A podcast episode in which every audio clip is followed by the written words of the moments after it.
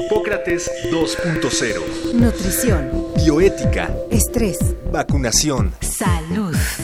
El Programa Universitario de Investigación en Salud y Radio UNAM presentan Hipócrates 2.0. Investigación y vanguardia en salud.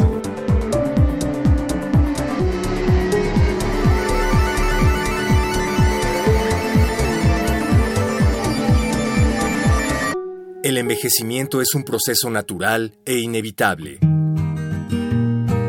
Los éxitos acumulados de la medicina y el mejoramiento de las condiciones de vida en general han provocado que en la actualidad, más que nunca, haya personas de 70 años o mayores. Los factores que determinan la forma de envejecimiento son muchos y diversos. Entre ellos se encuentran algunos componentes genéticos de la persona, factores sociales, la presencia de enfermedades crónicas o condiciones que aceleren el deterioro y la exposición a contaminantes y otros riesgos.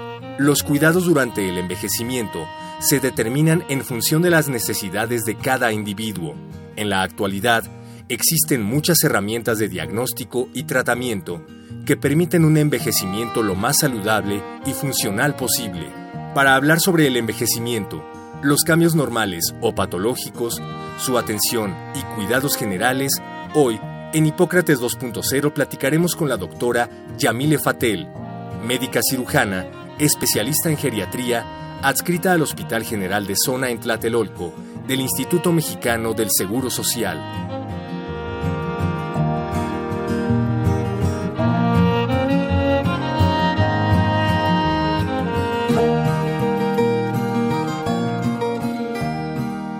Bienvenidos a Hipócrates 2.0. Yo soy Mauricio Rodríguez. Como cada semana les doy una cordial bienvenida. Ya lo escuchamos en la cápsula de la introducción. Hoy vamos a platicar sobre el envejecimiento y la salud, sobre cómo llevar un envejecimiento saludable, cómo atender un envejecimiento con algunos problemas y cómo prepararnos para el envejecimiento. Eh, invitamos a la doctora Yamile Fatel, que es justamente médico especialista en geriatría, es adscrita en un hospital del IMSS, en el Hospital General de Zona, en Tlatelolco del IMSS, y también es profesor ayudante del curso de la especialidad. Y Yamile, bienvenida. Muchísimas gracias que aceptaste la invitación. Muchas gracias, Mauricio. Encantada de estar aquí con ustedes. A veces se dice fácil lo de que cada vez hay más adultos mayores por el éxito de la medicina de eh, prolongar la esperanza de vida ha hecho que ahora Sí. tengamos unos adultos mayores de 70 años cuidando a otros adultos mayores de 90 y que, y que los dos estén más o menos bien. Es un fenómeno social muy interesante esto justo lo que estás tocando porque si bien siempre se nos enseña en las escuelas que existe algo que se llama la pirámide poblacional en donde la base de la pirámide es la que es más grande y esa base está constituida por los chiquitos recién nacidos, por los niños y por los jóvenes y luego conforme antes la teoría nos decía esta pirámide pues se va achicando, ¿no? Y este eh, disminución de la base de la pirámide tenía que ver con los procesos de salud y enfermedad de la población de aquellos entonces. Gracias a los avances de la medicina, gracias a la supervivencia de los pequeños, gracias a fenómenos sociales como los baby boomers después de la Segunda Guerra Mundial, esta base se ensanchó y, lo, y no solo se ensanchó, sino que perduró. Y entonces ahora en vez de tener, pues quiero que se imaginen, y no es por comercial, un Kiss de Hershey's, ¿no? O sea, donde tenemos un, chocolatito bombo- de estos. un, un chocolatito de estos de forma triangular. Exacto. Ahora lo que tenemos es una de estas mantecadas, ¿no? Donde tenemos un, un cuadrado o un rectángulo en la parte de abajo y luego una parte muy ancha y luego una parte delgada. Delgadito. Pasa que estas proyecciones están dadas para entre el 2030 y el 2050. O sea, ahorita todavía tenemos esa distribución más o menos como el chocolatito, pero de más en más esto está cambiando y lo que supone a nivel mundial pues es un cambio de la forma de cómo vemos, cómo atendemos nuestra salud, cómo atendemos la enfermedad y cómo nos desenvolvemos en el medio, porque pues no es lo mismo caminar con dos pies, decimos nosotros, que con tres, es decir, dos y un bastón. Sí. O cuatro, en una O andadera. cuatro, ¿no? Con un andador. Sí, eh, también hablar del envejecimiento nos obliga a mirar el final de la vida con otros ojos, ¿no? Pensar en el final de la vida como como una catástrofe, como un desenlace fatídico per se, pues ahora no tanto, ¿no? Porque ahora es, ¿cómo le vas a decir a alguien que tiene 103 años, este, no, échele ganitas porque todavía hay unos años que le faltan de vivir, ¿no? O sea, es así como que ya vivió casi que todo lo que podía vivir. Claro, eh, hay teóricos que hoy por hoy plantean los años del adulto mayor como ya la etapa dorada. ¿no? Y es la etapa dorada porque eh, son personas que ya tienen toda una experiencia de vida y ahora tienen tiempo diferente para vivir esa experiencia. Cuando uno trabaja o es un adulto maduro, pues está embebido mucho en la rutina del día a día de me levanto, voy al trabajo, regreso, convivo con la familia, duermo. Pero bueno, en, estos eh, hay lapsos en los cuales pues tenemos vacaciones, tenemos diversión, tenemos esparcimiento y vamos adquiriendo experiencias buenas y malas también. Y cuando nosotros llegamos a nuestra etapa de adulto mayor, que ya no tenemos que atender hijos, que ya no tenemos que ir per se a un trabajo formal, pues entonces tenemos un montón de tiempo, ¿no? Y este tiempo pues también lo podemos emplear en reflexionar, en adquirir nuevos conocimientos, ¿no? Tenemos casos sonados de gente que volvió a entrar a la, a, la, a la primaria o al bachillerato porque quería modificar los conocimientos que tenía escolares, por ejemplo, ¿no? Y hay gente que se dedica a viajar y así sucesivamente podríamos terminarnos aquí tres horas de ejemplos de sí, adultos lo que mayores. ahí sería como un escenario ideal en el que hubiera recursos para que pudiera hacer eso, ¿no? Generalmente lo que ocurre es que los adultos mayores pues, tienen poco dinero porque no ahorraron o porque no les alcanzó durante la vida, ¿no? Se enfrentan a una situación precaria, mucho gasto en salud, poco apoyo en general de su entorno. El cuerpo humano, que es, pues es un, somos, somos un ser biológico, conforme va envejeciendo, le van fallando algunas cosas por el puro uso. Las articulaciones van fallando, el corazón pues lleva cuántos años lleva latiendo sin pararse, ¿no? El sistema inmune de las defensas también, la vista, algunos materiales en el ojo empiezan a deteriorarse. O sea, sí hay una serie de cambios biológicos en nuestro cuerpo pues que traen algunas consecuencias, aunque fuera en el envejecimiento normal sin ninguna enfermedad asociada, ¿no? ¿Cuáles son los, los principales problemas que se enfrenta por nada más por envejecer el cuerpo? Has tocado varios de esos puntos. Uno que yo creo que está muy de moda o muy en boga hoy por hoy es la inmunosenescencia o el envejecimiento del sistema inmunológico. Hay muchos grupos, tanto nacionales como extranjeros, que se dedican a ver este, este cambio, el por qué cuando estamos viejos es más fácil que nos infectemos y contraigamos pues un proceso infeccioso a nivel respiratorio, llámese neumonía o una bronquitis. O sea, ¿qué está pasando con nuestro sistema inmunológico? Entonces, Ahí lo que sucede es que nuestras células de la defensa, como a mí me gusta explicárselo a mis pacientes, si nos imaginamos al ejército, quedan solamente a lo mejor los artilleros, pero ya no tenemos soldados y ya no tenemos caballería en la misma proporción. El hecho de ya no tener la misma cantidad de células de la defensa de un, de un cierto tipo hace que yo tenga una respuesta que no podría ser tan buena como cuando yo tenía 30 años o 20 años. Sí, no es lo mismo que estés cuidando una calle con cinco policías a que la estés cuidando con dos policías, ¿no? Exactamente. Justamente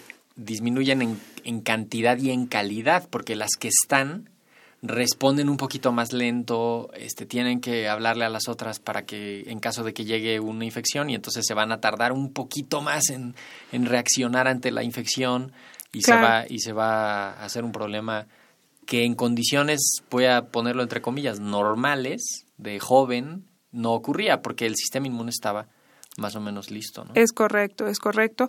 Otro de los temas que se deriva un poco de esto es que sí tenemos cambios a nivel respiratorio, a nivel del aparato respiratorio. También. Nuestros pulmones ya no son tan efectivos como antes para producir el moco, para movilizar el moco que todos producimos litro y medio de moco al día y cuando yo se lo digo a mis pacientes me dicen, ¿cómo si yo no estoy estornudando ni tosiendo? No, pero se lo traga. Ni tomando agua. Ni tomando agua, pero se lo traga. O sea, el cuerpo está diseñado para que el aparato respiratorio produzca el moco y este pues pase hacia el aparato digestivo y todo se recicle en este cuerpo tan maravilloso. Pero entonces en el viejo ese moco pierde la fluidez y pierde algunas de las enzimas que tenemos justamente para defendernos de, de estos agentes que pudieran ser eh, infecciosos en algún momento. Otra cosa que se modifica es la capacidad de la caja torácica para expandirse, ¿no? Se vuelve los movimientos respiratorios. Los movimientos respiratorios se vuelven más cortos y eso promueve que el aire fluya de diferente forma en el aparato respiratorio. Entonces, ese tipo de cosas también nos puede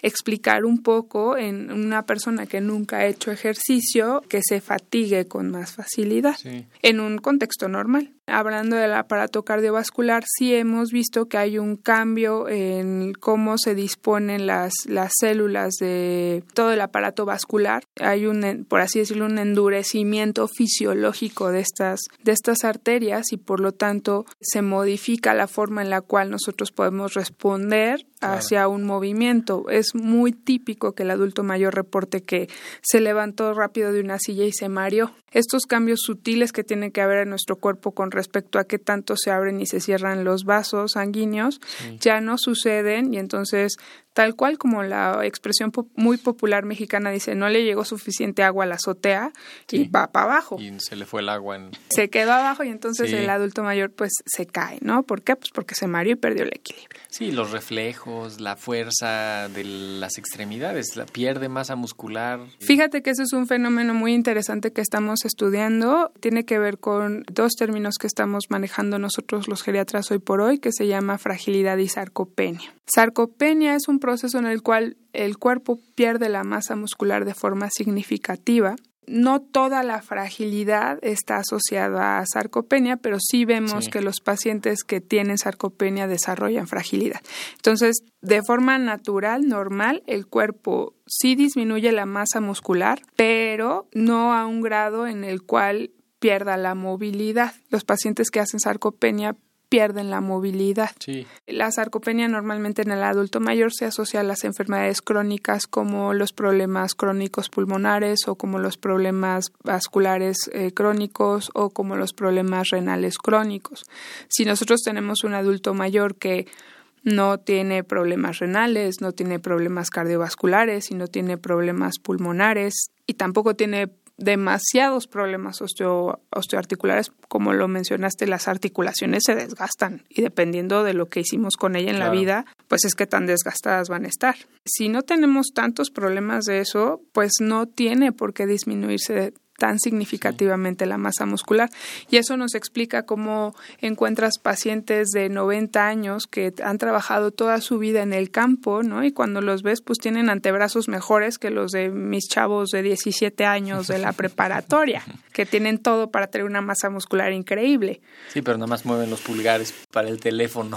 Es correcto. y levantan así el cuello para ver no chocar con el poste, ¿no? Como que una cosa lleva a otra, porque si es una gente que de, de entrada tiene menos cosas que hacer el adulto mayor, ¿no? Le cuesta un poquito más de trabajo porque se cansa un poquito más y entonces pues mejor ya no se va a mover mucho. Y si no se mueve mucho, entonces su músculo va a empezar a, a, perderse, a desgastarse y entonces eso le va a llevar a que le cueste más trabajo moverse cuando sí se quiera mover. Y es como una irse apagando de, de una velita que, que va ocurriendo y que es un también es un fenómeno natural, o sea, quizá hay que vigilar que se dé en términos armónicos, que no esté pasando otra cosa mal, pero pues es parte de lo que ocurre, ¿no? Sí, ¿no? Pues sí, por todos estos cambios fisiológicos de los que ya hablamos, ¿no? O sea, es tan normal que el cuerpo disminuya cierto tipo de funciones como encanecemos.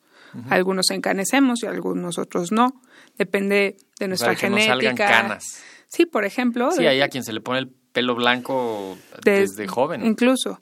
Entonces depende ahí de la genética, de los factores ambientales, por ejemplo. Entonces nosotros en geriatría siempre decimos que no hay dos adultos mayores iguales, que el éxito, esta palabra que utilizaste armónico es muy importante para nosotros. La OMS nos marca unos conceptos que son el envejecimiento saludable y el envejecimiento exitoso. Un envejecimiento saludable es aquel que, eh, pues sí, a lo mejor tendrá uno o dos procesos eh, de enfermedad, pero que estos procesos de enfermedad no comprometen la vida diaria del adulto mayor, es decir, no comprometen su capacidad para autocuidarse, ser autónomo y ser independiente. Y el envejecimiento exitoso es aquel paciente o bueno, aquel adulto mayor que a lo mejor sí tiene dos, tres, cuatro comorbilidades y tú me digas, bueno, ¿y luego cómo va a ser eso exitoso si tiene cuatro enfermedades? Ah, bueno, pues porque el paciente se cuida a sí mismo, es total y completamente capaz de cuidarse a sí mismo, él mismo administra sus medicamentos, él mismo sale al súper, al mercado a hacer la compra, compra lo que quiere comer, ¿no? lo cocina y se lo come. eso es éxito. Eso puede ser un paciente que tiene diabetes, hipertensión y que ya empieza a tener enfermedad renal crónica por diferentes situaciones, pero que lo está logrando. Y entonces esa parte de la armonía, de la homeostasis, a pesar de que yo tenga una u otra enfermedad, es lo que me da el éxito, ¿no? Que yo sea capaz de ver por mí mismo. Pienso mucho en que el IMSS tiene muchos médicos familiares, pues se prepararon en una época en la que había que que cuidar a la familia, ¿no? Y, acompañaron a esas familias. Y ahora no sé si hay suficientes geriatras, se están preparando, este, ¿qué han hecho para que todo el mundo vaya a poder ir a un geriatra? nadie lo tiene tampoco en su agenda de, médicos, de, así ah, voy a ir al geriatra, ¿no? Al contrario, es como... No, no somos tan populares. no son tan populares, ¿verdad? No somos tan populares porque en principio de cuentas la geriatría es una especialidad muy joven en México aproximadamente 30 años, poquito más, poquito menos, de haberse fundado aquí, como en, países, al contrario de en países como en Inglaterra, que ahí se fundó y que estamos hablando casi de siglo y cacho. De formar gente que esté pensando en atender a adultos mayores y ya per se después de eso, pues vamos a decir que los 50 quizá. Ya ¿En México cuántos geriatras habrá? 550 para 13 millones de adultos mayores tú trabajas en el IMSS, el IMSS tiene un, pues como un programa, ¿no? De, para hacer muchos geriatras, cada año forman geriatras, egresan geriatras, los incorporan a sus filas. Este. Sí, bueno, nosotros en el Instituto Mexicano del Seguro Social fuimos los más afortunados en que la Comisión Interinstitucional Formadora de Recursos Humanos decidiera darnos la mayor cantidad de plazas para formar eh, médicos en la especialidad de geriatría, pues porque tenemos una buena proporción de la población cautiva porque tiene derecho a la seguridad social del IMSS. Entonces, en ese tenor o en ese entendido, pues nosotros somos los que tenemos que tener más geriatras contratados y ahí disponibles para el paciente, ¿no? Claro. El geriatra se enfoca también en, de pronto, la polifarmacia, ¿no? Pienso en, en un paciente que toma seis, siete medicamentos, tienen que saber las interacciones y todo el asunto. Sí, sí, es algo con lo que yo platico mucho con los doctores que se están formando en la especialidad, que están eh, ahí conmigo conviviendo. Es todo un reto. Me gustaría entrar a como alguna parte de tips para envejecer bien, si es que se pudiera, y, y algunos otros consejos básicos de salud básica para los adultos. Ya decíamos, si va a bajar su sistema inmune, pues entonces cuando menos asegúrense de tener la vacuna del neumococo, la vacuna de la influenza. Si se requiriera la vacuna de herpes, pues búsquenla. Este, todavía no está así tan generalizado su uso, pero ¿qué más les recomiendan ustedes así básico de, de cajón a los, a los mayores de 65, de 60? Bueno, yo siempre les recomiendo a mis pacientes, sobre todo en esta época tan importante de, frío que se viene, ese comercial que venimos escuchando, pues todos creo que desde que éramos niños que hay que evitar los cambios bruscos de temperatura, o sea, fundamental. Eh, si tenemos contacto con una persona que ya pareciera que va a empezar con gripe, pues entonces, pues las medidas de higiene, ¿no? Me lavo las manos, después de sonarme, no saludo de beso, me tapo la boca cuando estornudo, entonces, y el adulto mayor pues tratar de restringirse un poco de esa situación porque pues el sistema inmunológico no es el mismo, ¿no? Que en ese sentido, perdón, uno puede proteger a su adulto mayor. Si yo tengo un abuelito de 80, 85 años o tantito menos, pero cuando lo vaya a visitar, me lavo las manos al llegar a su casa antes de saludarlo. Si, si estuve con alguien enfermo, pues trato de no acercarme, de como de sí mantener un cuidado. Si puedo, pues me vacuno yo contra influenza para no llevarle la influenza a mi adulto mayor eh, y romper ahí la cadena de transmisión. O sea, evito que los niños chiquitos enfermos se le acerquen al abuelito, aunque sea Sí, eh, no, me ha tocado ver casos de que el chiquito tenía solamente gripe y el adulto mayor me desarrolló neumonía bacteriana fulminante. Entonces, bueno, esta parte de la vacunación no solamente al adulto mayor, sino la vacunación de personas que son cuidadores de adultos mayores y el evitar el contacto con otras personas que tengan una enfermedad transmisible de rápida acción, ¿no? Como en,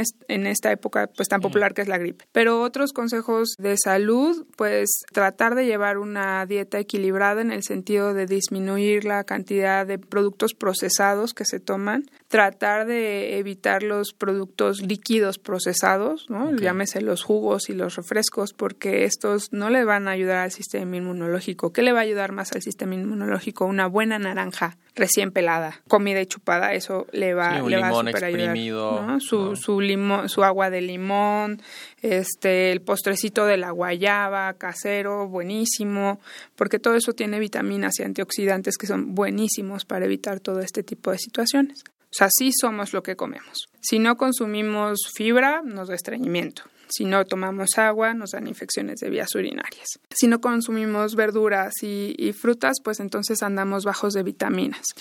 por ahí todo el... Solo para que se den una idea, andar bajos de vitaminas puede ser tan importante como que un adulto mayor tenga queja de memoria importante y que parezca que tiene una demencia y lo único que tiene es una deficiencia severa de vitamina D. Que eso no se compensa comprándole un polivitamínico y dándoselo, ¿no? O sea, también creo que la automedicación, aunque sea de remedios, este, medidas que le dijo alguien, cualquier cosa que vieron un anuncio, la automedicación para nada.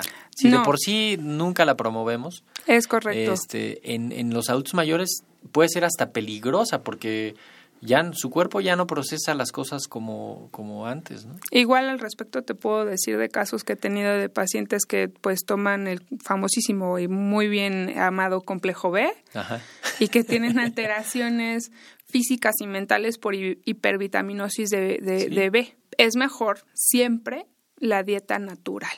Siempre. de nopales con frijoles. Esa dieta, esa dieta ancestral de nosotros de los frijoles, los nopales y la tortilla es buena rima. Sí, y darle seguimiento a sus enfermedades, ¿no? O sea, si tienen alguna enfermedad en particular, darle seguimiento, vigilar que los medicamentos estén haciendo su función bien, que no estén teniendo efectos secundarios importantes. Nosotros siempre recomendamos que el adulto mayor se mueva.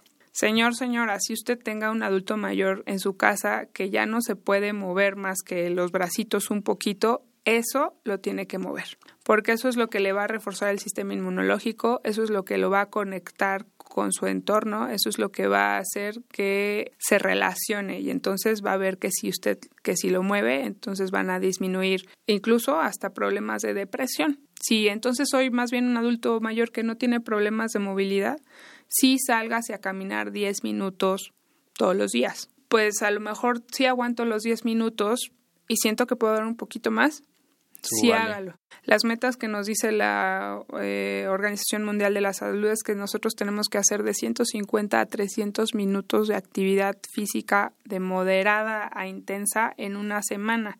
Traducción. Si tenemos siete días a la semana, vamos a decir cinco días para dejarnos dos de descanso, pues mínimo tendríamos que hacer 30 minutos diarios. Y ahora, actividad física de moderada a intensa. Ok, la caminata seguidita, como si yo sintiera que un par de perritos con los dientes de fuera me están persiguiendo. Eso es una actividad física moderada. Y en la medida de las posibilidades también. Por supuesto. Que ayúdenles, hablen de eso con, los familiares, con los amigos. Esto que acabas de decir es súper importante. Los adultos mayores tienden a no expresar sus quejas de salud por miedo a que los vean como un ser frágil, dependiente e inútil hay muchas veces que nosotros mismos los hacemos así porque nos da miedo. Me da miedo que tomes este frasco porque si lo abres a lo mejor se te rompe y te puedes cortar. Como con los niños, vuelve a pasar algo como con los niños. Es un, chiquitos, es un fenómeno similar, pero el problema es que estás ante una persona que ya tuvo una historia de vida que ya tomó decisiones del día a día, que a lo mejor ya fue jefe de familia, que a lo mejor ya fue jefe en el trabajo y que ahora lo estás limitando y que la verdad es que solo más que él va a poder decir qué tan capaz es de hacer o de no hacer. Entonces, incluirlos en las actividades diarias de la casa es también súper importante. Obviamente con cuidados. Y nosotros los geriatras odiamos los tapetes, odiamos las chanclitas de gallo, este, las pantuflitas solo de metedera.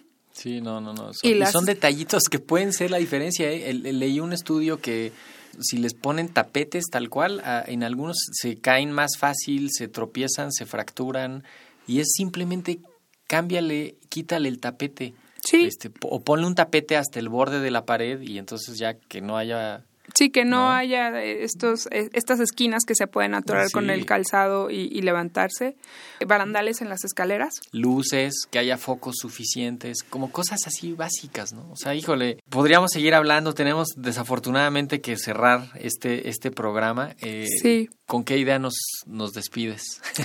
Yo los despido con la idea de que envejecer no es un pecado, envejecer no está mal, que en la forma en la cual cuidemos nosotros ahora nuestra salud en la juventud, y estoy hablando, por ejemplo, de los adultos mayores jóvenes, oíganse, hay adultos mayores jóvenes, adultos mayores mayores y adultos mayores nonagenarios allá afuera. Ustedes que tienen 60, 65, coman bien, procuren comer bien. Les faltan 20 añitos. Procuren salir a hacer actividad física. Si tienen alguna enfermedad, atiéndansela oportunamente háganos caso por favor a los doctores que lo único que queremos es su bienestar. Aquellos que ya tienen problemas de movilidad, no se desanimen, lo que puedan mover, muévanlo. Y aquellos que son onagenarios y si están allá afuera sin enfermedades, pues no, es, no, no se desanimen por ser nonagenarios que realmente tienen a heredarnos un montón de vivencias y un montón de, de, experiencias que compartir. la vida misma, ¿no?